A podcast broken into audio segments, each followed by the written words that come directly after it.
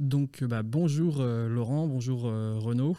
Bonjour. Déjà, merci beaucoup d'avoir accepté mon invitation. Et une première question, comment vous allez ce matin? Bonjour déjà, merci. ben, merci de, de, votre invitation déjà, ça va très bien ce matin, un peu matinal pour nous, parce qu'on vient quand même de, de Marseille. Vous avez pris le train là ce matin? Non, non. Non, vous avez pris hier soir, ok. On a triché. vous avez triché. Donc ça, vous avez fait bon voyage, tout s'est bien passé Tout s'est bien passé, toujours très content d'arriver dans ces fabuleux bureaux de Future Forecast. Ouais, je pense qu'on peut en reparler parce que justement ici, vous avez pris euh, vos, euh, vos, comment dire, vos positions, vous avez pris place maintenant ici à Future Forecast, on va pouvoir en revenir sur, euh, au cours de l'épisode. Donc bah, voilà, bah, en tout cas, bah, vraiment ravi de pouvoir faire cet épisode avec vous. Et on va commencer de manière assez classique, je pense. Est-ce que vous pouvez vous présenter tous les deux, chacun un petit peu votre parcours respectif? Je commence? Vas-y, vas-y. Parce que si je commence, ça va être la même chose pour Laurent. Donc, euh, on a un parcours assez similaire. Oui, c'est vrai que ça fait un petit bout de temps que vous connaissez. Ça doit faire combien de temps? 18 ans maintenant? Un peu plus encore? Euh, 30, euh, je sais plus. 93. Depuis 93. Depuis 93, ok. Bah, c'est pas grave, on va quand même prendre le, parcours, au moins, au moins ce qui s'est passé juste avant peut-être. Donc on s'est tout simplement rencontrés sur les, sur les bancs de l'école. Euh, on, a fait la même école d'ingénieur en région parisienne. On a été même colocataire. donc voilà, donc on a commencé notre aventure dès le plus jeune âge. Et ça a continué à la sortie de l'école puisqu'on a créé la même, notre première société Ensemble. déjà dans le monde de la santé ensemble en 96. Et euh, cette société. Avoir un petit parcours d'abord euh, dans, dans le conseil. On avait fait euh, un an tous les deux dans le conseil. D'accord. En région parisienne. Ok. Et suite à ça, on a décidé de plutôt partir à l'aventure tous les deux. Donc c'est-à-dire que vous avez commencé à parler entrepreneuriat dès, dès votre colocation. Quand vous étiez en colocation, tous les soirs, vous étiez en train de brainstormer sur les futures boîtes que vous pouviez, que vous allez pouvoir créer euh, ça s'est peut-être, ça s'est déclenché peut-être un petit peu plus tard, mais oui, dès notre premier, dès notre sortie d'école, dès le premier boulot, on a senti euh, ce vent entrepreneurial nous, nous saisir et se dire, euh, ça serait bien qu'on qu'on ait cette aventure-là, qu'on vit cette aventure-là. Et justement, dans, dans, le cadre des, des missions de conseil qu'on avait pu faire pendant cette année de conseil, Renaud avait eu l'occasion de travailler sur des, sur des missions pour la CNAM, et notamment le projet Sésame Vital. Et là, ça va vite hein, quand on met des fichiers Excel en face et qu'on n'a pas trop d'expérience. On dit qu'on peut devenir très riche très vite. Et on y a cru. il s'est avéré que la première expérience était plus difficile que, que, prévu, euh, mais très très instructive. Voilà, on a, on a, C'était un, un, logiciel qui, est, qui, était destiné aux médecins, aux, professionnels de, de, santé à l'époque, donc il faut replacer ça dans le contexte. Il y a 25 ans le, monde de la santé n'était pas complètement digitalisé et donc ça a été un peu plus difficile que, ce que ça l'est maintenant. Déjà que c'est pas encore totalement le, cas aujourd'hui, donc euh, ça devait être encore moins le cas à l'époque. On va pouvoir bah, revenir justement sur cette première boîte. Juste pour bien comprendre, vous avez travaillé combien de temps dans juste le monde purement pro avant de vous lancer euh, dans l'entrepreneuriat? Zéro, directement, vous avez directement, attaqué. Ok, ça c'est ça c'est incroyable.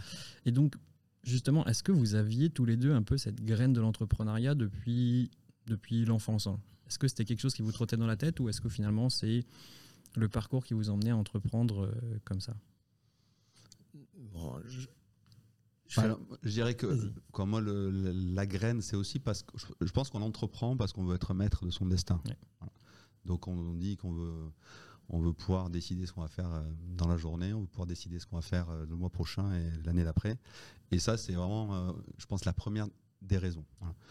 Après, euh, je, pense qu'on a toujours eu, euh, et, notamment, alors c'est peut-être un peu banal, mais euh, lorsqu'on était en école, on était aussi au BDE, patron du BDE. On a donc toujours eu cette envie d'entraîner les gens et d'amener les gens à faire plein de choses tous ensemble. Et donc, je pense que c'est ça aussi qui nous, qui nous, qui nous caractérise. Voilà. Euh, c'est pas forcément l'idée des, des millions, hein. c'est l'idée de, de l'aventure et de et d'aller euh, d'aller chercher euh, des objectifs euh, en équipe.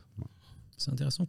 C'est intéressant que tu dis ça parce que sur le, le podcast, j'ai tendance, bah, quand je discute avec mm. des, des, entrepreneurs, je discute avec beaucoup d'entrepreneurs et ils ont tous un petit peu le, le même profil. En effet, c'est comme, comme tu dis, ils ont tous plus ou moins eu une association avant, ils ont fait un peu de bénévolat et en fait, c'était déjà une première forme d'entrepreneuriat. Donc euh, peut-être une question, euh, qu'est-ce que, qu'est-ce que tu, vous avez pu apprendre pendant ces années BDE que vous avez pu répliquer dans votre première boîte? Même si évidemment c'est pas totalement la même chose, hormis faire la fête évidemment. Ouais voilà, c'est le seul point commun, c'est le seul point commun. non mais ça nous a justement appris à découvrir euh, qu'on peut gérer des choses par soi-même et que finalement c'est pas si insurmontable que ça. Alors oui, on aurait pu être à la sortie d'une école d'ingénieur, salarié dans un grand groupe euh, euh, et, travailler euh, chez BNP ou je dis BNP par hasard, hein, ou ailleurs à la défense. voilà, on a pris le contre-pied. On a pris le contre-pied. On s'est dit voilà, on veut, faire cette aventure et c'est aussi une aventure. je voulais souligner quand même, c'est quand même avant tout pour moi, en tout cas une aventure humaine. Mm.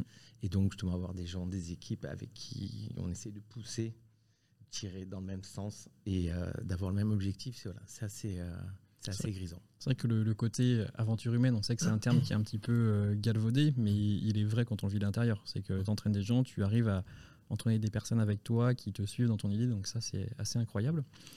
Et une question que j'aime bien poser aussi avec les personnes avec qui j'échange, c'est est-ce que la première fois que vous avez, vous avez entrepris, d'ailleurs c'était quoi le nom de la première boîte que vous avez lancée déjà? Diagnostic. Diagnostic, ok. En effet, c'est vraiment euh, diagnostic, c'est très clair. Est-ce que vous avez eu peur? Est-ce que le jour où vous avez posé les statuts, vous êtes lancé, vous avez eu peur ou euh, ça s'est fait naturellement? Est-ce que vous aviez une appréhension particulière peut-être? Je dirais que c'est meilleure, le meilleur moment pour lancer une boîte, c'est presque en sortant de l'école, parce qu'on a, on a zéro contrainte, on a zéro engagement, on n'a pas acheté de maison, pas d'enfants. voilà, donc on est encore sur un rythme étudiant et non, peur, pas du tout. D'accord. On avait l'impression que c'était un deuxième BDE. Hein. D'accord, ouais, complètement. Non, mais c'est hyper intéressant. Et ça, ça vous a duré combien de temps cette expérience 4, 4 ans? 4-5 ans? 4 ans. Ouais, tout. Ça s'est créé en 96, on l'a cédé en 2000. D'accord, donc vous avez fait le, parcours, euh, le parcours complet. Mm. Et comment vous vous projetiez justement dans l'entrepreneuriat? Comment vous anticipiez cette aventure, cette première aventure? C'est une très grosse question. Ça. Dans le sens où, euh, voilà, est-ce que vous anticipiez les freins? Est-ce que vous anticipiez les, réussites? Ou est-ce que vous y allez vraiment avec, avec un esprit euh, complètement candide euh, On est ouvert, on voit ce qui se passe?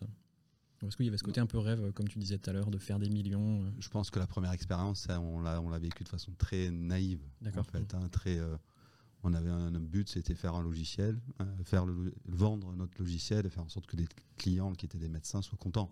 D'accord. Après, les, aspects, euh, c'est vrai qu'on n'avait pas en tête tous les aspects levés de fonds, parce qu'à l'époque, on ne levait pas les fonds comme on les lève maintenant. Mmh. Euh, donc, c'était effectivement faire, faire en sorte que le bateau flotte. Euh, et ça, ça nous a servi tout, tout, au long de notre parcours, parce que c'est toujours aussi notre, notre façon de voir les, les choses. D'accord, très clair. Pour continuer à creuser un petit peu sur qui vous êtes, et justement pour comprendre un petit peu votre parcours, euh, est-ce que vous pouvez me dire ce qui vous passionne dans la vie?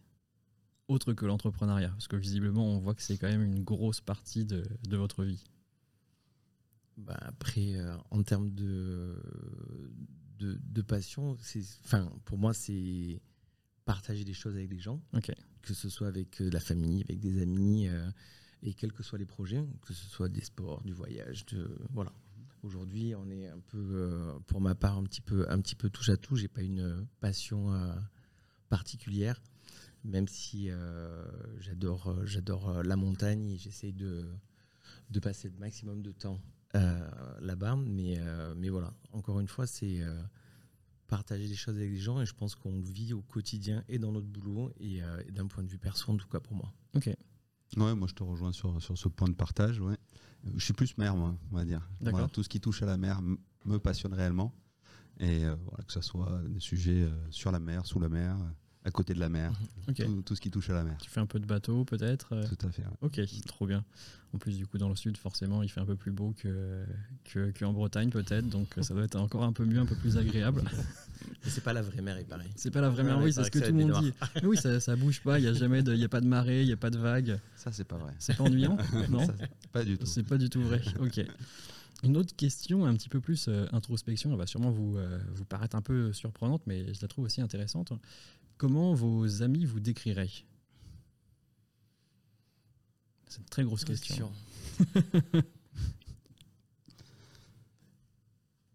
Ah, comment tu me décrirais toi Ah, bah oui, bah oui, bah oui, finalement. Non, mais oui, non, non, c'est vrai que, bah oui, mais pourquoi j'ai pas pensé à la poser comme ça En effet, Comment, euh, comment vous décririez euh, réciproquement? Ça s'appelle une passe en arrière, ça. Hein. c'est belle passe, belle passe en arrière. Très belle passe en arrière. C'est encore une fois, c'est l'entrepreneuriat euh, nous a nous a aidé aussi à ça. C'est tout simplement de, quand on se connaît depuis 30 ans. Maintenant, voilà, on n'a même plus besoin. C'est un peu comme un couple. On n'a même plus besoin de se parler pour, pour savoir ce que pense l'autre. Et, et, puis, il y a une totale confiance. Et, et ça, c'est le plus important c'est le plus important. Donc oui, c'est. moi, alors comment je décrirais euh, l'animal à côté C'est, je pense qu'il est assez. Euh, ce que j'aime bien d'ailleurs, c'est son côté résilient. Ok. Euh, voilà, donc ça c'est, une vraie qualité.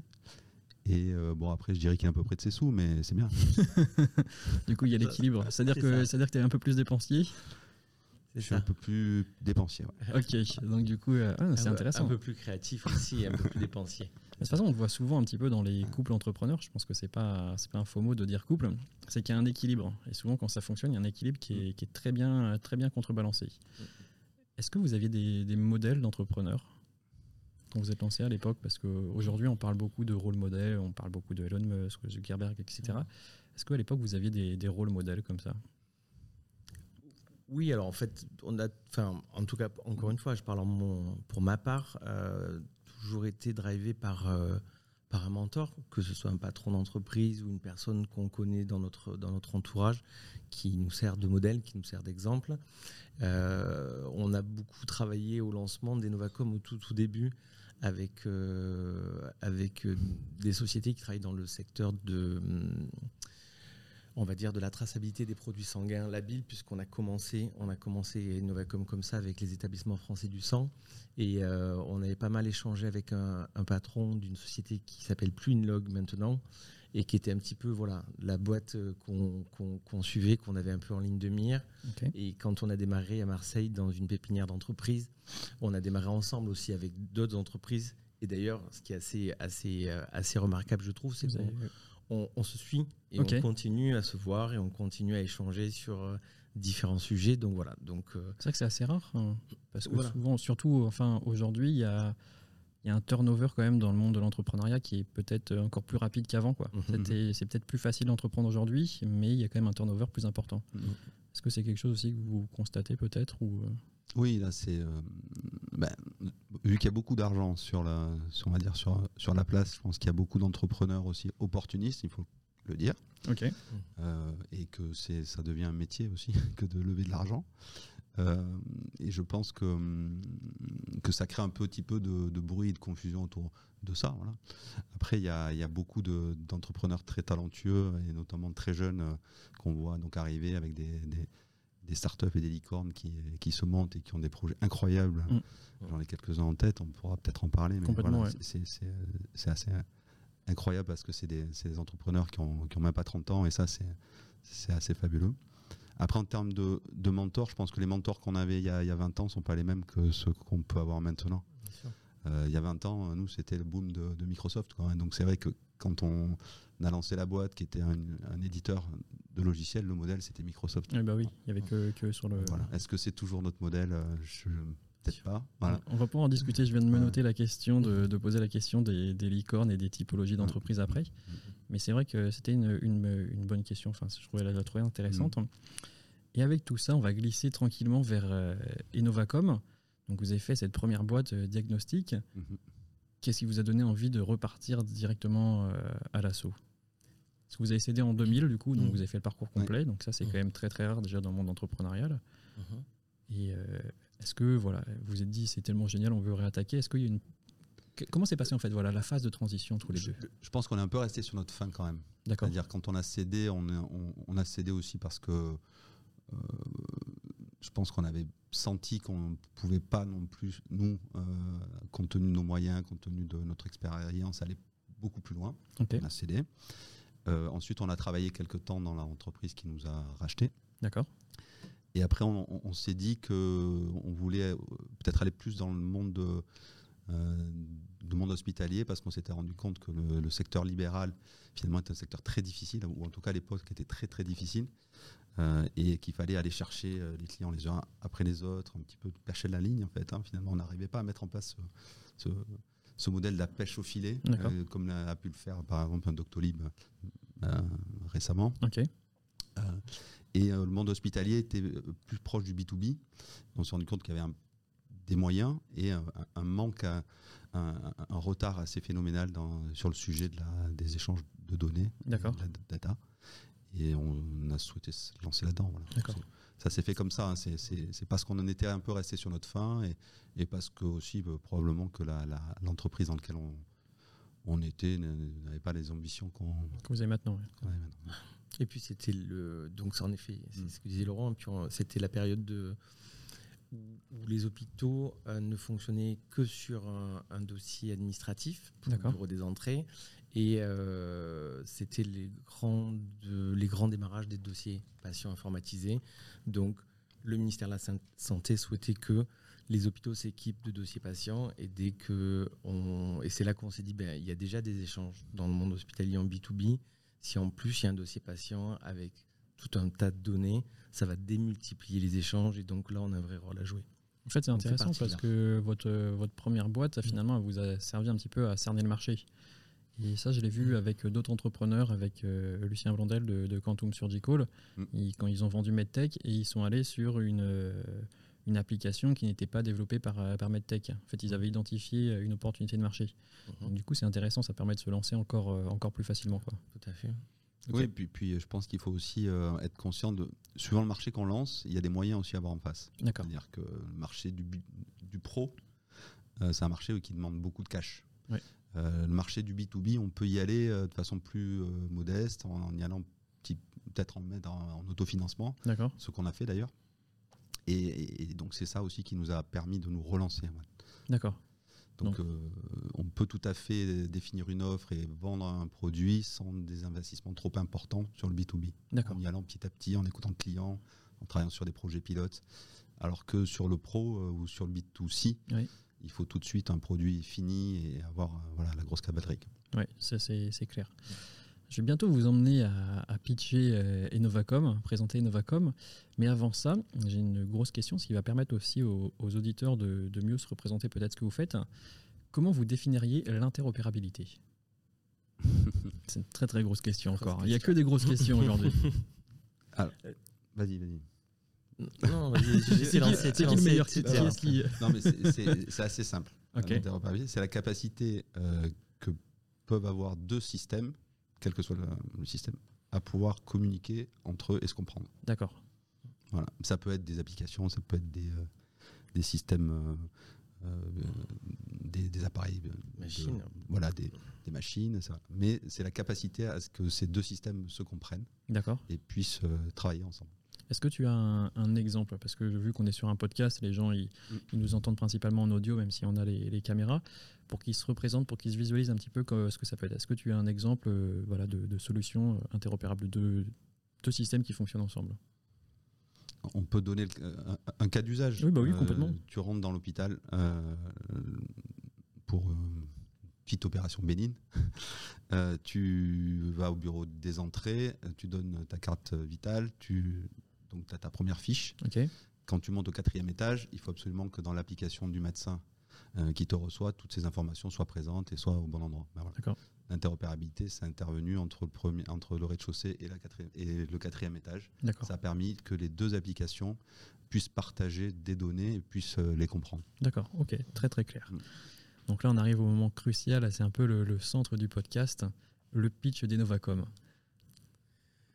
Alors, Innovacom en, en 2002, ça démarre euh, avec un, cas précis où en fait c'est l'établissement français du sang qui nous demande de signer, de crypter des données entre un hôpital et l'établissement français du sang. Donc voilà, Innovacom est un petit peu parti de là. Et donc, on a fait tout le tour des hôpitaux de la région, puisque les établissements français du sang avant étaient euh, très régionalisés. Et donc, on a commencé à Marseille, en PACA, et euh, c'est comme ça que Innovacom est né. Et on a commencé donc à, permettre, justement, on a réutilisé notre savoir-faire de l'ancienne boîte de diagnostic en disant, ben, on sait crypter des données, on sait signer des mails, et on, donc on sait envoyer de manière sécurisée des produits, euh, enfin des fichiers de traçabilité des produits sanguins entre un hôpital quand il reçoit une poche de sang et l'usage qu'il en fait pour le renvoyer à l'établissement français du sang, puisque c'était la fameuse époque du, sang contaminé. Et Novacom voilà, est parti de là. On a commencé à permettre, à rencontrer les hôpitaux. Les hôpitaux nous ont dit qu'ils avaient d'autres besoins d'échange, pas qu'avec l'établissement français du sang, mais aussi avec l'assurance maladie, avec le trésor public, avec des laboratoires, etc. etc. D'accord. Et, euh, et, donc, je pense qu'aujourd'hui, on a à peu près une trentaine de, de connecteurs entre l'hôpital et des, des, partenaires externes. D'accord. Donc ça, voilà, ça, s'est construit, euh, c'est vraiment partie de la Innovacom. Après, on a eu un premier virage en 2007-2008. Donc, comme disait Laurent, on a toujours été rentable. D'accord. C'est toujours autofinancé. Dès le début, dès le début. Et, euh, et, on, a, on, a, on a répondu encore une fois à une demande client qui nous a dit c'est bien, vous envoyez des fichiers vers l'extérieur, mais j'ai plein d'échanges à faire à l'intérieur de l'hôpital.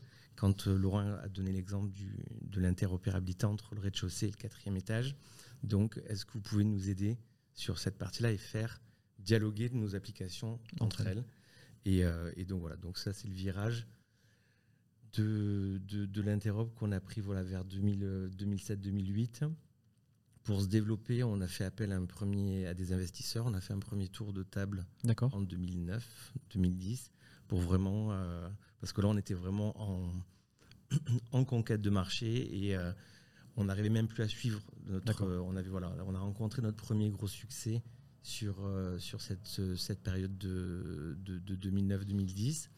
Et, et, ensuite, voilà, après, donc on s'est c'est un bien grand mot, voilà, c'est un bien grand mot, mais on a commencé à marquer le marché sur ce sujet interop où on commençait à être euh, connu, reconnu et euh, presque, presque incontournable. Donc voilà, c'est notre premier succès est arrivé à, ce moment-là. D'accord. C'est vrai que c'est intéressant parce que la plupart des, des startups pivotent face à la contrainte et vous, vous avez pivoté face à l'opportunité. Donc il y en a des fois, ils trouvent pas leur marché, donc ils ont envie de changer, mm. ils vont tenter autre chose. Et puis vous, euh, bah, finalement, on vous a proposé encore quelque chose de mieux, et vous saviez le faire, et, c'était parti. Quoi. Oui, c'est justement ça, ça répond à un, des principaux challenges de, des, euh, des, sociétés, des, des startups, c'est quand il y a un premier succès, mm. on croit que le deuxième va venir euh, très facilement, et on se dit que ça va se faire tout seul. C'est souvent là qu'il y, y, a des gros soucis. Avec les deuxièmes produits, les deuxièmes offres. Et là, on a eu la chance d'avoir cette deuxième offre, ce deuxième finalement euh, euh, souffle, souffle qui, qui, qui, qui, nous a permis d'encore euh, continuer à croître. Mais c'est vrai que très souvent, ça pose un vrai problème, mm, mm. parce qu'on a le sentiment que parce qu'on a eu un succès quelquefois, parce que des planètes s'alignent, que ça va se faire tout seul pour les, pour les suivants. Peut-être la, même question que tout à l'heure avec la peur. C'est toujours un bien grand mot, mais est-ce que quand vous avez fait ce pivot, vous êtes quand même posé des questions? Comment vous, enfin plutôt si je devais poser la question de manière euh, plus intelligente, est-ce que vous aviez suffisamment étudié le, marché de l'interop pour vous dire, ok, finalement ici il y, a une opportunité qui est énorme? Du coup, est-ce que vous avez eu peur de faire ce, changement, de faire ce switch pas tant que ça. il y a toujours une, zone d'incertitude forcément, mais pas tant que ça parce que on, était quand même sur le marché depuis quelques années et on avait donc plusieurs partenaires, éditeurs qui nous remontaient tous la même chose en disant on a des problèmes d'interop, nous, et on a du mal à communiquer avec, euh, avec les autres applications. Donc voilà, ça nous a quand même. Euh, mm. on, savait qu'on répondait à un vrai besoin, le besoin du client, mais aussi des éditeurs qui étaient sur le, sur le marché et qui euh, passaient beaucoup de temps au support pour, pour régler ces problèmes d'interop. Et comment on engage l'équipe dans un changement de voie? Une question qui peut être intéressante justement pour des entrepreneurs qui, qui pivotent. Mhm. Comment vous leur dites euh, du jour au lendemain Ça ne se fait pas du jour au lendemain, mais. Alors, je, trouve que dans ce cas-là, c'était pas forcément un changement de voie quand même. C'est pas un pivot parce que c'est plus un prolongement finalement d'une euh, d'une première offre. Puisque là, hein, ce, que, ce que Renaud expliquait, c'est qu'on on a aidé les établissements à maîtriser leur flux d'informations vers l'extérieur. D'accord. Et euh, le coup d'après, c'était on, on, a aussi aidé les établissements à maîtriser leur flux à l'intérieur. Après, on a eu l'occasion aussi de lancer d'autres euh, offres. Et là aussi, on est dans une nouvelle phase euh, chez Novacom où on va plus travailler sur les usages. D'accord. Et là, c'est un vrai challenge aussi pour nous, c'est que on, passe d'une posture finalement de, technicien avec des produits plutôt socles à une posture bien sûr, on continue à faire ça, mais on va s'appuyer sur ça pour euh, travailler sur des usages. D'accord. Et là, c'est un vrai challenge et justement, c'est une vraie question qu'on se pose, c'est comment euh, accélérer euh, ce passage pour les équipes de la posture du technicien à la posture de je rends service dans le cadre d'un usage métier. Quand tu dis usage, c'est vrai que j'ai du mal à peut-être à me représenter. Que, de quoi tu parles? De développer une application pour un tiers de... Alors, euh, c'est vrai que nous, on est la partie euh, invisible de l'iceberg, bah si on prend nos produits socles. Euh, dans les nouvelles offres que l'on sort, nos offres vont être visibles du médecin, visibles du personnel hospitalier, visibles, voilà. Donc une interface, un logiciel. Exactement. Ok, directement, ça c'est fort ça. tu disais tout à l'heure, Renaud, que vous avez 30, 30 connecteurs. Toujours pareil, est-ce que vous pouvez donner des exemples Et après, on va parler un petit peu chiffres. Vous êtes déployé dans combien de pays dans le monde Combien de clients vous avez euh? Des exemples de, connecteurs, il y en a de, assez, euh, assez représentatifs. Par exemple, aujourd'hui, euh, on est capable, si je vais me faire, enfin, si je vais dans un laboratoire d'analyse d'un hôpital, que mon médecin traitant reçoive mon résultat d'analyse directement. D'accord. Ça, c'est un premier, euh, c'est un exemple assez simple. Donc, je vais dans l'hôpital, je suis identifié. Mon, analyse est réalisée et, euh, et elle est transmise à moi, au médecin traitant et bien sûr au dossier patient informatisé de l'hôpital. D'accord. Ouais, après, quand tu parles de connecteur, c'est, oui, c'est, je pense que Renault peut parler d'usage, c'est-à-dire il, y a 30 usages, euh, une trentaine d'usages de l'hôpital vers l'extérieur. Après, des connecteurs réellement euh, à l'intérieur de l'hôpital et il y en a plusieurs euh, milliers. Hein, D'accord, oui, c'était ma question. 30, euh, c'est, voilà, c'est, euh, il parlait plutôt d'usage et de, et, de, et de process métier de l'hôpital vers ses partenaires. D'accord.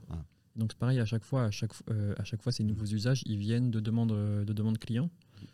Exactement. Et est-ce qu'il n'y a pas un risque de, de, de, perdre le focus quand on a autant d'usages? Quand on a 30 usages par rapport à un usage précis? Est-ce que ça serait, vous pouvez répliquer finalement votre modèle assez facilement et donc du coup il n'y a pas trop de, perte de, focus. Comment ça se passe un petit peu euh, en interne? On reste sur le même sujet quand même. D'accord. Puis on a développé le logiciel hmm. pour justement n'avoir plus qu'à paramétrer ces ah, voilà, c'était ma question. on l'a pensé, euh, on l'a pensé dès le début comme ça en disant. Ça c'est fort. Quel que soit le flux, voilà, contrairement à j'en parlerai pas, contrairement à d'autres, où on, fait, on, avait prévu la plateforme complètement transverse en disant on sera capable à terme de gérer n'importe quel type de, processus d'usage. Et mm. quand j'emploie le mot connecteur, c'est une déformation professionnelle parce que c'est comme ça qu'on l'appelle euh, en, interne. Mais euh, oui, en effet. Ça, c'est fort. Du coup, vous avez quand même eu ce côté un peu visionnaire finalement au début. quoi. Parce qu'il y en a plein des, boîtes qui vont foncer euh, tête baissée. Ils vont mhm. pas penser à construire la base pour du coup derrière pouvoir répliquer le modèle. Tout à fait. Non, non, euh, là-dessus, on a eu, euh, on a eu le nez fin. Il y en a qui ne font que des envois de, résultats, de mm. dossiers médicaux. Attention, je ne sais pas si je les ai sur le podcast, je crois pas, mais, mais ok, très clair. Et donc justement au côté réussite, parce que euh, vous êtes l'une pour l'instant des, rares startups, c'est vrai que j'ai échangé avec beaucoup de startups françaises ou qui commencent à, à scale up. Vous êtes déployés, vous êtes internationaux. Vous êtes déployés dans combien de pays maintenant? Une dizaine de pays, à peu près. une dizaine de pays. Euh, au Canada, au Royaume-Uni, euh, en Suisse, Belgique, euh, en Norvège, dans, dans, les Nordiques. Finlande. Finlande, pardon. voilà, grosso modo une dizaine de, pays. L'Allemagne aussi. L'Allemagne. Ça reste une, à peu près 10% de notre activité. On est, on est, aussi là encore un peu sur notre fin, parce qu'on s'est rendu compte que le marché de la, de la santé internationale c'est pas comme euh, le marché de l'énergie ou de la finance, c'est pas un marché international, mm. c'est un marché euh, plutôt régional, plutôt euh, on va dire multinational. Et, donc c'est assez difficile de, percer. C'est un travail au long cours. D'accord. Ça, c'est pareil, c'est que des questions d'opportunité quand vous bossez à l'international ou est-ce que vous allez ouvrir une zone géographique et on a ouvert, on, est, on a pris le parti d'ouvrir des zones. D'accord. depuis 2015. Euh, le fait qu'on ait intégré le, groupe Orange modifie un petit peu aussi ce, notre, angle de, notre angle de vue, où on peut fonctionner plus à l'opportunité, puisque Orange est présent dans, plein, plein, plein de pays. Mais euh, voilà, on a démarré par, euh, par zone et on a démarré par le Canada et l'Angleterre. D'accord. Ok, très très clair. On a d'ailleurs un très beau succès au Canada, hein, où on équipe l'ensemble des, hôpitaux québécois. Mais ce que je voyais, c'est mm. comment s'appelle l'entreprise avec laquelle vous avez fait un partenariat? Au Canada? Au Canada, ouais. Euh, Perkinge. Ok. Mm. Très clair. du coup, tu, tu, m'as spoilé un petit peu, tu, m'as, tu me permets de faire la transition automatique avec Orange. Parce que c'est vrai que là, c'est the gros sujet. Donc, vous avez été racheté par Orange, si je dis pas de bêtises. comment ça s'est passé? Très bien. Très bien. Très bien. on, est, on est là. Les premiers contacts ont, eu lieu. Euh, et, ensuite, après, je vais vous poser la question de la formalisation et des petites questions bonus derrière. En fait, Orange Healthcare, donc Orange a créé une première entité Orange Healthcare en 2016. D'accord. En avril 2016. Et je pense qu'un an après, ils nous ont contactés. Donc ça devait être en, en avril, mai 2017. On a eu un été compliqué, puisqu'il a fallu qu'on fasse le choix. Ouais. De dire est-ce qu'on le fait, est-ce qu'on le fait pas. On n'était pas demandeur en première intention. Euh, et, donc la vente s'est réalisée le 21 février 2018. D'accord. Donc après, il y a eu euh, pas mal de. Bon, après, ça prend toujours du temps en termes de, en termes de process, etc. Mais voilà. Donc euh, depuis 2018, on est, on est dans le groupe Orange. Et donc ça va faire bientôt 5 ans en février prochain. Très intéressant que tu dises que c'est eux qui sont venus euh, toquer à la porte hein, pour vous solliciter. Mm. Donc vous avez eu cette phase de réflexion. Qu'est-ce qui vous est passé par la tête euh, durant cette phase de réflexion et qu'est-ce qui vous a fait donner la décision finale? Et puis, vous n'hésitez pas à être transparent aussi. Ça, mm. ça se trouve, ça peut être pécunier, mais voilà, qu'est-ce qui vous a décidé à. En, fait, on avait, ce qu'il faut savoir, c'est qu'on avait déjà fait, un, on avait fait un deuxième tour avec des investisseurs en 2014. D'accord. Et ces investisseurs euh, avaient eu la bonne, euh, la bonne idée de nous dire euh, citez-nous dès 2014 cinq sociétés par qui vous aimeriez bien être acheté. D'accord. Et Orange faisait partie de, ces cinq sociétés.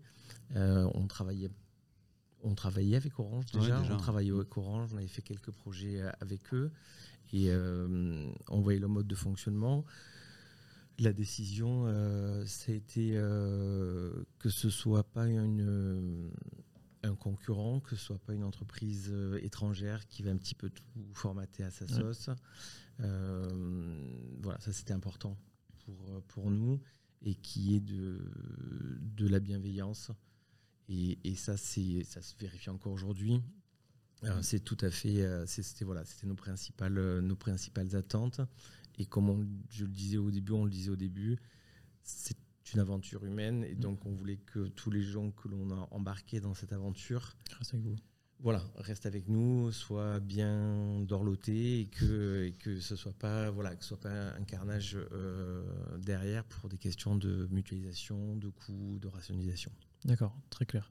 Après le projet industriel, il était clair aussi. Hein, c'est Orange qui était plutôt vu euh, comme un acteur euh, des télécoms avec euh, des, infrastructures très matérielles et un, positionnement sur le marché, en tout cas sur le secteur santé, beaucoup sur les réseaux, sur les infras. Et nous, on était un peu la couche du dessus avec nos, solutions d'interop et nos socles logiciels. D'accord. Donc ça, c'était assez clair.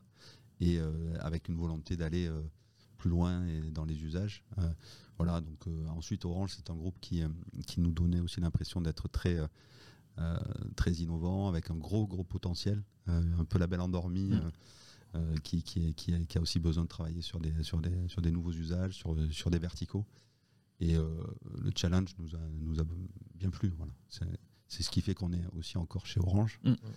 et qu'on relève ce challenge tous les jours. Très intéressant. C'est une référence en France. Oui, bah oui, forcément même si on m'appelle tous les matins pour me dire que leur livebox sont en panne, euh, j'ai des amis, j'ai des amis qui, euh, qui voilà, pour moi, enfin en tout cas pour moi c'est une référence. Cette société est une référence en France c'est une boîte euh, française connue et reconnue. Hmm.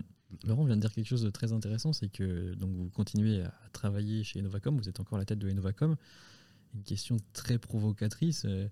Est-ce que vous n'avez pas eu envie à un moment de, bah, vendre complètement, de partir aux Bahamas, euh, les pieds en éventail, euh, au soleil? Alors, pour être très clair, c'est vrai que euh, lorsqu'on a vendu le projet, c'était pas forcément de rester 10 ans. D'accord. C'était d'accompagner les choses du mieux possible pour que ça se passe bien pour les collaborateurs, pour voilà, que faire un service après-vente bah oui, classique, Après, c'est vrai que là, le projet qui est, qui est, qui est proposé, et notamment la, la confiance qui nous est faite pour le, mener, nous donne envie de, de le mener au bout. Voilà. C'est clairement le cas. Il n'y a plus rien qui nous lie d'un point de vue contractuel suite à la vente sur ces sujets-là. Si on est là, c'est parce que ça nous plaît. Oui. Non, ça, c'est vrai que c'est très clair au moins. C'est une question que je me posais, mais bon, j'avais un peu un, début de réponse sûrement. Oui, et puis on a, on a aussi, enfin, en tout cas pour ma part, de, de, qualité ou défaut. Mais déjà, un petit. pas mal d'orgueil. Mm. Donc, on avait vendu un BP à Orange et, notre. notre mon amour propre fait que j'ai envie de le, de le, tenir, de faire en sorte que, que de leur dire on, on vous a pas pas lésés. Euh, et, puis, euh, et puis aussi les équipes mm. qui nous ont fait confiance. Donc voilà, ça, nous semblait, ça me semble là aussi euh, complètement naturel de les accompagner, comme disait Laurent, dans les meilleures conditions. Et, et comme il l'a dit aujourd'hui, voilà, aujourd'hui on vit des, des, projets super, super intéressants. le groupe nous fait confiance, donc voilà, tous les voyants sont au vert et on se fait, on se fait plaisir. On trouve toujours des challenges perso qu'on arrive à mener. Et si on est dans ces locaux ici, Orange, il a participé grandement. Mm. Et euh, ce sont des choses qu'on n'aurait jamais pu faire et Novacom en standalone. Ouais, donc, donc, Orange aujourd'hui nous ouvre des perspectives, des, capacités d'investissement qu'on n'aurait jamais pu faire tout seul. Donc ça aussi, euh, c'est intéressant de le vivre pour nous d'un point de vue perso. Et une question, bah, justement, en parlant de, perso, est-ce que c'est une question qui se prend avec euh, la famille? Donc, je ne sais pas si, du tout si vous avez une famille, mais est-ce que c'est une question qui se prend parce que forcément, la vie d'entrepreneur, elle est extrêmement prenante et, euh, mmh. je peux parler avec des entrepreneurs où justement ils avaient ces discussions-là avec euh, leur femme, mari, etc. parce que bah, c'était trop prenant, quoi. Donc, il y mmh. avait la décision au moment d'arrêter ou pas, quoi. Donc pareil, est-ce que vous, c'est quelque chose, c'est des discussions que vous avez pu avoir et euh, mm. Bien sûr, bien sûr, bien sûr. Une famille, des enfants, donc déjà on peut mm. s'arrêter de travailler quand on a des enfants qui vont à l'école. Je pense que c'est compliqué. Mm. En tout cas pour moi, c'est pas ma, ma, vision de, de l'éducation. Et puis, euh, et puis je pense que je pense que ma femme m'a dit si tu arrêtes de travailler, on va divorcer. Donc continue, continue, continue à amener des projets. Moi, c'est le contraire. Si tu travailles trop, on va divorcer. Donc, finalement, on se complète. Ok. non, mais c'est évidemment hein, euh, une question euh, familiale, je pense aussi. Et même dans la stratégie de, l'entreprise, on en parle assez rarement, mais la stratégie d'une entreprise, c'est avant tout la stratégie des actionnaires. Mm, mm. Et encore plus vrai quand l'entreprise est petite. Donc, si l'actionnaire a des envies de euh, partir à l'international perso, bah, peut-être que l'entreprise va partir à l'international et qui l'actionnaire, un des actionnaires va vivre euh, à New York pendant deux ans.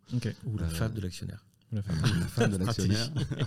voilà. Euh, ou voilà. Est-ce que si, si, l'actionnaire ou le fondateur il veut faire de la politique, bah, peut-être qu'il va positionner son entreprise pour être visible. Voilà. Donc c'est le sujet de, de, l'ambition personnelle et de la stratégie personnelle de l'actionnaire est hyper important par rapport à la stratégie de l'entreprise. Complètement, complètement lié. Ouais. Est-ce que la charge de travail, c'est la même avant Orange, après Orange? Est-ce que avant il y a plutôt un côté un peu foufou, on bosse 7 jours sur 7 et puis on passe chez, Orange et du coup maintenant c'est plus structuré, on est, on est dirigeant d'entreprise Je pense que je travaille plus maintenant. C'est vrai? Ok.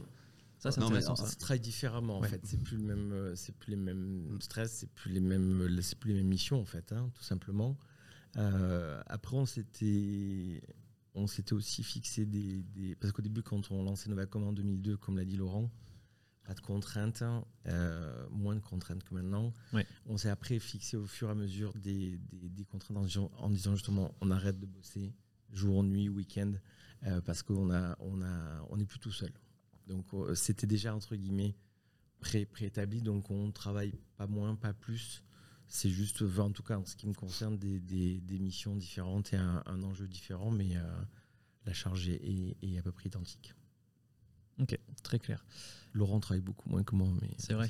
Ça, voilà, ça, on va commencer, ça va commencer à mettre des, petits tacles euh, discrètement. On va rien dire. Hein, et comme je travaille plus vite, ah. ok, là, là, tout de suite, là. la réponse est immédiate. Une autre euh, question qui, euh, qui me paraît importante, ou plutôt même une, remarque, on sait qu'il y a beaucoup de boîtes qui sont fait absorber par des grands groupes et puis qui ont disparu. Et euh, du coup, sans flatter, sans... c'est assez incroyable que du coup vous existiez encore et vous avez une vraie identité encore. Il y a une vraie identité Novacom. comment ça se fait? Est-ce que c'est une volonté uniquement d'Orange? Est-ce que c'est une volonté vous de garder votre identité?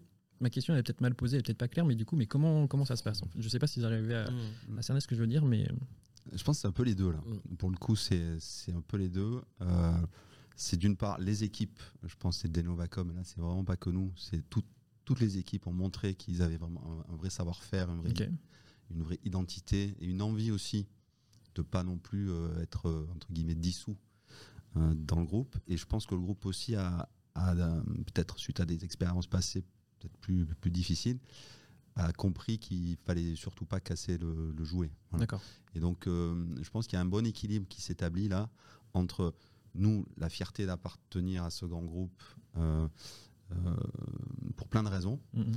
et aussi notre l'envie de, garder un petit peu notre, notre, spécificité santé, parce que le métier de la santé, c'est pas non plus le métier de la banque ou de la finance. le métier de la santé, c'est un métier quand même à part, et donc il faut qu'on garde cette, cette spécificité. Et le fait qu'on soit ici à Future for Care Déjà, c'est un bel exemple. Ça montre que voilà, on n'est pas dans les bureaux de la défense, on est euh, pour nos bureaux parisiens, on est chez Future Forecare. Est-ce que vous dites, excusez-moi, je t'ai coupé Renaud Non, non, c'est juste, euh, mm. c'est exactement ce que ce que ce que disait Laurent et, ça avait été aussi mm. les engagements du groupe. D'accord. En 2018 et euh, mm. ils ont tenu leur engagement. Donc oui, parce que, des fois, c'est vrai qu'on peut ne pas les tenir. Il y a beaucoup d'histoires qui. Euh, qui se passent entre temps, c'est un changement de, de, de, dirigeants. Donc voilà. Donc euh, ils ont tenu leurs engagements et ça aussi, je pense que ça valait le, le coup de le, de le noter. Est-ce que Orange Healthcare ça existe encore ou est-ce que finalement Innovacom c'est Orange Healthcare aujourd'hui? Oui, alors en fait, Enovacom a, quelque part fusionné avec, avec Orange Healthcare. D'accord. Euh, et maintenant, donc, c'est Enovacom qui porte euh, le sujet de la santé digitale, euh, en tout cas pour le B2B, D'accord.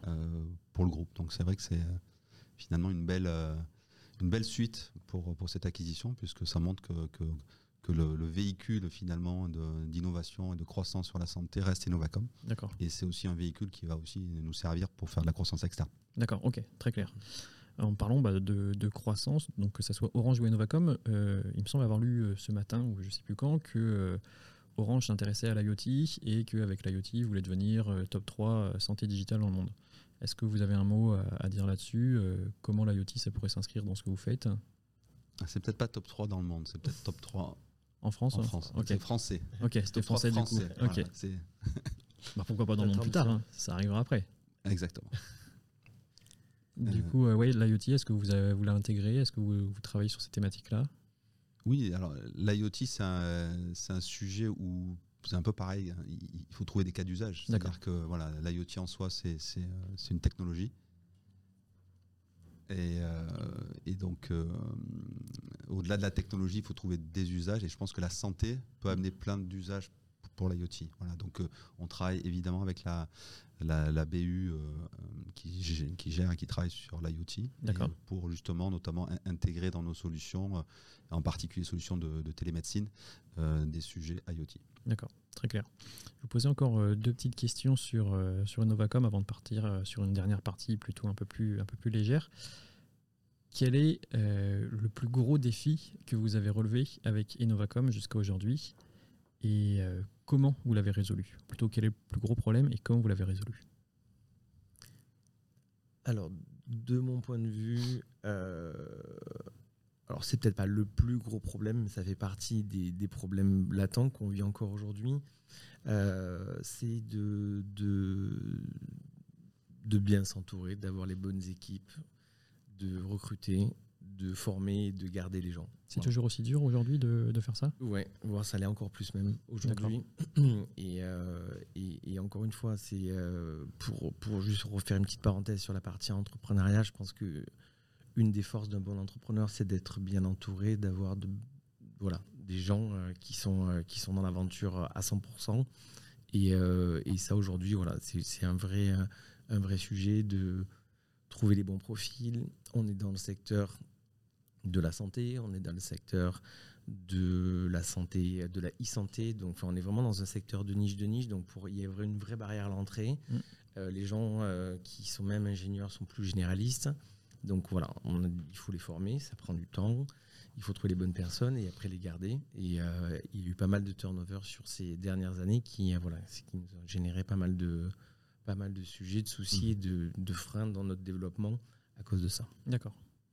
Même, euh, même constat de ton côté, euh, Laurent? Oui, c'est sûr qu'il y a l'aspect, je pense, people qui est, qui est, primordial. Après, sur l'aspect produit, on en parlait, c'est trouver le second souffle, le mm. troisième souffle. Troisième souffle, oui. Au-delà de. Voilà, ça va être l'usage de ce que tu disais tout à l'heure. Du premier succès, il faut trouver le deuxième succès et il n'est pas, c'est pas automatique. Hein. D'accord. Oui, en fait, ah, ça c'est très intéressant parce que il y a, y a beaucoup d'entrepreneurs qui, une fois qu'ils ont réussi une fois, pensent avoir trouvé un petit peu la, sauce secrète. Et ce que tu dis, c'est que finalement, la sauce secrète, elle est peut-être, elle n'existe pas forcément, quoi. Je pense pas, tout à fait. Parce que quand on réussit, il faut être euh, minimum humble, je pense, et mm. qu'il y a un facteur chance qui est, qui est primordial. C'est très intéressant ça. Et qui, à un moment donné, les planètes s'alignent aussi. Donc, il euh, ne faut pas croire qu'elles vont tout le temps s'aligner. Il faut faire en sorte qu'elles s'alignent. Il faut, faut, comprendre pourquoi est-ce qu'elles se sont alignées.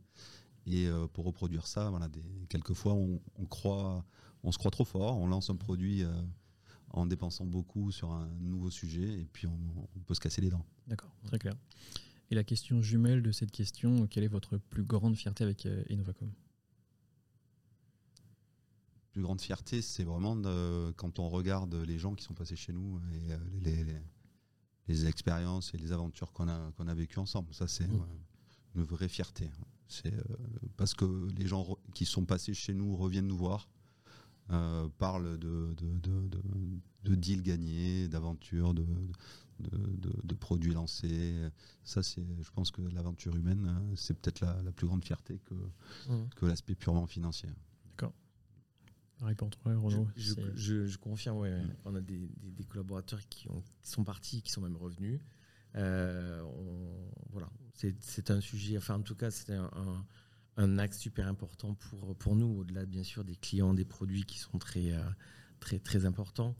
Euh, et l'aspect l'aspect financier mais voilà cette aventure cette aventure humaine je pense que et, je pense que c'est en grande partie grâce grâce à, tout le monde et pas grâce à nous que qu'on va commander là aujourd'hui d'accord après si on parle business et succès commerciaux, il y a effectivement il y a quelques, alors, quelques sujets. L'appel d'offres au, Québec qu'on mm. a, qu'on a, gagné contre des concurrents nord-américains. Donc ça, c'est une belle fierté personnelle. Mm. Euh, il y a CIDEP aussi. Le, projet CIDEP, effectivement, où on a, on a accompagné euh, donc le, gouvernement dans, dans, dans, la lutte contre l'épidémie de, de Covid. D'accord. Euh, il y a aussi le fait qu'on voilà, soit un acteur de référence euh, sur le sujet de l'interopérabilité et de la maîtrise des flux d'informations euh, sur la France. Donc ça, c'est c'est aussi une fierté. Et, la, petite reconnaissance des Novacom sur le, sur le secteur. Mmh, complètement. Comment on fête une réussite? De différentes façons. comment on la célèbre? Parce que du coup, je, ne sais plus, il y a une phrase qui dit qu'il faut, qu'il faut célébrer toutes les réussites et c'est important mmh. justement pour fédérer une équipe. Bien sûr. Donc euh, comment on célèbre euh, comment on célèbre une réussite en général, ça se fait au champagne. Champagne, voilà, c'est ce que j'allais dire. Il y, a plusieurs, il y a plusieurs graduations, mais euh, ça peut commencer au champagne. c'est fini à la vodka. on m'en dira rien. Ou alors en séminaire, on l'a fait aussi. On aime bien aussi. des séminaires, d'accord. Ouais, on aime bien quand voilà, il y a vraiment quelque chose à fêter. Alors on l'a fait pour les 10 ans des Novacom. Hmm. On va le faire pour les 20 ans l'année prochaine. Euh, voilà, un certain seuil de chiffre d'affaires, une certaine euh, à l'international en France. Voilà, on essaie de, de se mettre des challenges perso comme ça, en disant si on arrive euh, à ça, on partira. Alors ça va entre entre l'île du Frioul et, Ibiza, mais voilà, on, gradue en fonction du, succès. Ok. C'est vrai qu'une année, on s'était mis un, un challenge qu'on pensait pas trop atteindre, mais qu'on a atteint finalement. Et donc, euh, on est tous partis, euh, tous partis à Marrakech euh, pour, pour, fêter le seuil de chiffre d'affaires, mm. par exemple. Ça, on avait fait ça il y a une dizaine d'années, même pas. Ça, m'emmène, en fait, vous me faites la transition. Il faut vraiment que vous, je vous embauche sur le podcast parce que vous me faites les transitions impeccables. Et justement, cette dernière partie, c'est un peu une partie conseil, une partie un peu plus légère, peut-être encore 10 minutes. comment vous faites pour fédérer vos équipes? Ça, c'est vraiment, du coup, voilà, question typique des entrepreneurs qui pourraient se poser quand ça commence à, grossir. Vous êtes combien d'ailleurs aujourd'hui chez Novacom 275. 275, c'est énorme, c'est énorme à mes yeux. Comment on fédère une équipe euh, avec autant de personnes? Bah, déjà, on s'entoure bien. Donc déjà, il y, a un sujet dont on a parlé dans les challenges, peut-être, mm. c'est au sujet du people, c'est euh, d'insuffler la culture de l'entreprise. Ça, ça va être un peu le ciment et le, le, le dénominateur commun, finalement, avec tout le monde. Donc, alors nous, on est dans un grand groupe qui a déjà une forte culture. Mm. Et on a aussi une petite culture au niveau des, des Novacom, de mhm. par nos, spécificités. Donc cette culture, je pense qu'elle aide aussi à, intégrer, à, à, créer cette, ce collectif. Et après, je pense c'est un travail du quotidien et qui est de plus en plus difficile d'ailleurs avec les nouveaux modes de, travail à distance. Euh, et on a besoin aussi de, s'adapter et de, de, faire évoluer nos, organisations et nos modes de, communication interne. Ça vous chamboule vraiment euh, ce, passage au télétravail? Parce qu'on est. non, il n'y avait aucun. Oui, non, non. C'est pas parce forcément, que. Forcément, ça change le, mode de management, ça change. Mais c'est le c'est le mode de, de, vie, en fait, j'ai envie de dire, de, tous les collaborateurs aujourd'hui. Donc, c'est à nous de nous adapter et pas à eux de le, de le faire. Euh, c'est vrai qu'on est assez. Euh, on est assez tactile dans le sud, donc on aime bien voir les gens, bien avoir du lien social avec les gens, plus que par Teams. Euh, c'est important pour, pour nous aussi. Et pour, pour compléter ce qu'a dit Laurent, je pense que c'est c'est justement c'est encore plus accentué le fait qu'on soit plus à distance, c'est d'être à l'écoute des gens. Donc comment on, embarque les gens, c'est euh, de, les aider quand on peut et d'être à leur écoute surtout, voilà, et de ne pas laisser passer euh, un, signal faible que, qui, peut nous coûter cher par la suite. Voilà. Ça, ça peut être très pertinent. Euh. Est-ce qu'on peut construire une aussi grosse boîte que Innovacom aujourd'hui en full télétravail? Non, non, mais vraiment, il y, a un vrai débat. En fait, il y, a un débat euh, et culturel et générationnel euh, là-dessus, parce qu'il y a beaucoup d'entrepreneurs aujourd'hui euh, qui, vous diront le, contraire, sûrement. Je pense que ça dépend de la culture de l'entreprise. C'est vraiment. Et, donc de la culture des, dirigeants et, donc de l'équipe qui mm. va entourer le dirigeant. Donc c'est, je pense que. Moi, je, oui, je pense que oui, mais peut-être pas avec nous. D'accord, ok, pas, pas pour Innovacom. Pour Innovacom, il y a quand même besoin de. Ok. Mm-hmm. Non, mais c'est hyper, euh, c'est hyper intéressant. Il y a des vrais débats là-dessus et je pense qu'il n'y a pas de, de réponse euh, tranchée, euh, soit noir, soit noir ou blanc. Quoi. allez, encore quelques petites questions pour, pour vous. Comment vous faites pour vous détendre sur votre temps libre? Est-ce que vous lisez? Est-ce que vous avez une activité Qu'est-ce que vous conseillez Est-ce que vous conseillez aussi quelque chose aux entrepreneurs qui peuvent nous écouter? Oui, il faut absolument prendre du temps pour soi. C'est super important. Euh, je pense que donc moi je me drogue hein, pour me détendre. couper, couper, couper, couper. on va prendre ça, voilà. typiquement euh, avec la culture d'internet, on prend juste ce passage-là et puis euh, là c'est fini. Non, je pense que je pense que je suis pas trop trop. enfin moi c'est le sport. D'accord. C'est le sport. Tu fais quoi comme, comme sport? Du VTT, du tennis, du golf. Ok, tennis. tu t'es classé un petit peu ou pas?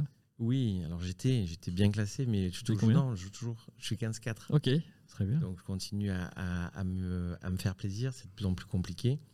Mais, euh, mais voilà, c'est euh, des moments pour, euh, pour soi, des moments en famille, des moments avec des amis. Voilà, je pense qu'il faut être. c'est un peu comme ce que disait Laurent tout à l'heure dans l'entreprise c'est tout est une question d'équilibre. Mm. Donc si on arrive à équilibrer sa vie perso, sa vie pro, ses amis, sa famille, du temps pour soi, voilà, ça permet de. En tout cas, c'est ma philosophie de vie, garder cet équilibre en permanence. Et ton équilibre, comment tu le gardes toi Oui, c'est aussi le, sport. Je pense que le sport, l'activité aussi en tout genre, la, voile. La voile ok. Euh, effectivement, de passer du temps aussi avec les, euh, la famille. La famille et les, gens qu'on aime euh, autour. Donc ça peut être aussi des, amis. Est-ce qu'il y, est y, a un monde dans lequel il y aura une croisière Innovacom et où tu seras le capitaine du navire? Tu as déjà le capitaine du navire Innovacom, est-ce qu'il y a un monde où tu emmènes tout Innovacom en croisière je, ne suis pas sûr que tout le monde ait le pied marin. petite, épidémie de mal de mer. Euh. Et euh, d'ailleurs, on a, on a un de un des, fondateurs donc de l'entreprise euh, qu'on a racheté récemment, qui s'appelle Exilus, solution ça, je savais pas, nomadique, qui, ah bah oui, je sais, en plus, voilà, qui, est médecin donc urgentiste et qui lui tous les étés part faire médecin urgentiste sur le Ponant. Ok. Voilà, donc il part de deux mois, il fait le médecin de bord. Ok, trop bien. C'est pas mal aussi comme. Euh, ah, forcément, je, suis désolé, je ne sais pas si vous avez encore 5 minutes, mais là, tu m'as, tu m'as tendu une perche que j'avais complètement, complètement oubliée. Euh, donc, je vais poser juste une question là-dessus. Euh, qu'est-ce que ça fait de passer de l'autre côté de la barrière et de racheter une boîte? Ah, Je trouve que c'est vachement bien parce qu'on est, on arrive à se mettre à la place du, donc de, du fondateur qui se fait racheter. D'accord. Et je pense que ça crée une relation de confiance très vite entre nous et lui.